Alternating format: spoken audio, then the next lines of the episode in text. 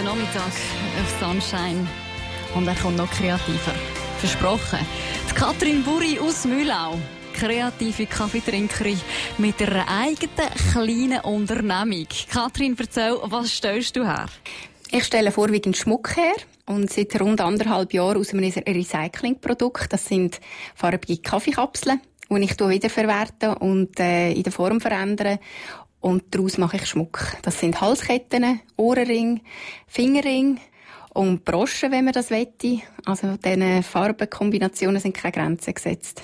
Du bist heute total eingekleidet gekommen. Man sieht den Fingerring, man sieht die Halskette, man sieht kann ich schon mal sagen, wunderbar aus. Wir machen ganz sicher noch Fotos heute und sie aufs Internet stellen, damit ihr draussen die alle auch noch anschauen könnt. Mhm. Jetzt, Katrin, wie kommst du auf so etwas?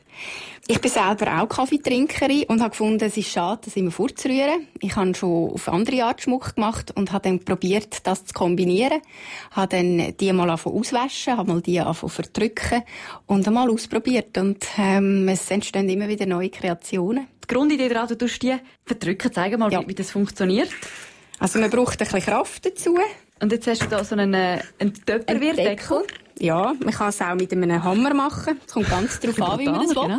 Den habe ich jetzt nicht mitnehmen Je nachdem, was es soll sein, man selber auch die Fingerkraft. Also es gibt auch eine andere Technik, wo ich den Daumen dafür brauche mhm. zuerst.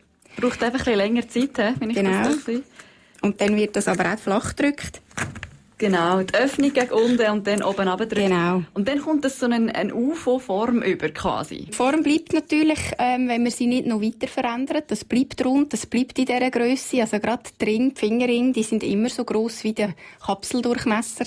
Ich kann sie aber auch noch halbieren, ich kann sie wieder verschneiden. Und dann gibt's natürlich dann die Formen auf, auf das runde Grundteil drauf. Und Kathrin ist jetzt am Schneiden und Machen. Wir kommen gerade wieder zurück. Und wenn natürlich schauen, wie der Schmuck am Ende aussieht. Zuerst noch ein bisschen Musik.